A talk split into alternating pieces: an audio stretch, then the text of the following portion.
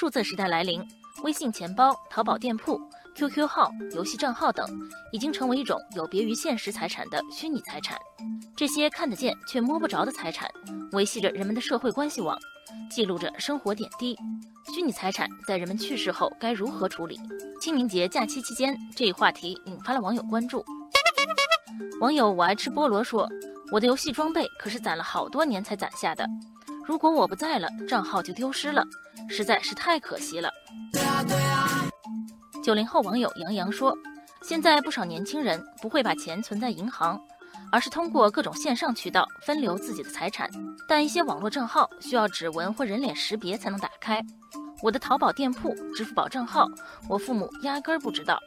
万一我出现意外，父母怎么拿到这些财产呢？”为了应对这样的问题，提前立遗嘱成了许多年轻人的选择，虚拟财产成了他们立遗嘱时的关注重点。网友雪绒花说：“我三年前就在中华遗嘱库立下了遗嘱，将自己的支付宝和微信余额以及线上 App 理财受益人都指定为父母，还在遗嘱里写明了怎么获取。”网友撒哈拉说：“以前立遗嘱分房子，现在立遗嘱还要分网络账号。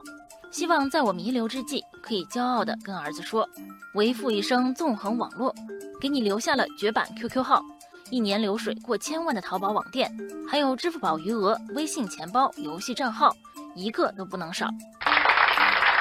多数网友认为，把虚拟财产分配写入遗嘱，能有效避免财产纠纷和损失。网友蓝蓝的天空说：“淘宝网店、微信客户群等虚拟遗产继承纠纷，近年来并不少见，解决方案也多止于特事特办，地方法院或公证处大多当作个案来处理。提前立遗嘱。”把身后事交代清楚，也能减少一些家庭矛盾和纠纷。不过，也有网友说，立遗嘱未必能解决问题。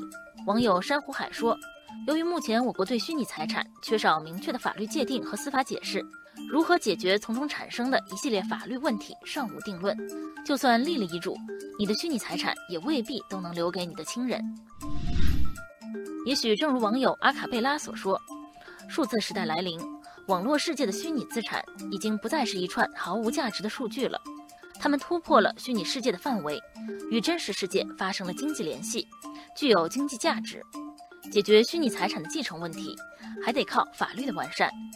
期待相关立法工作能跟上时代的步伐，切实保护公民的合法财产。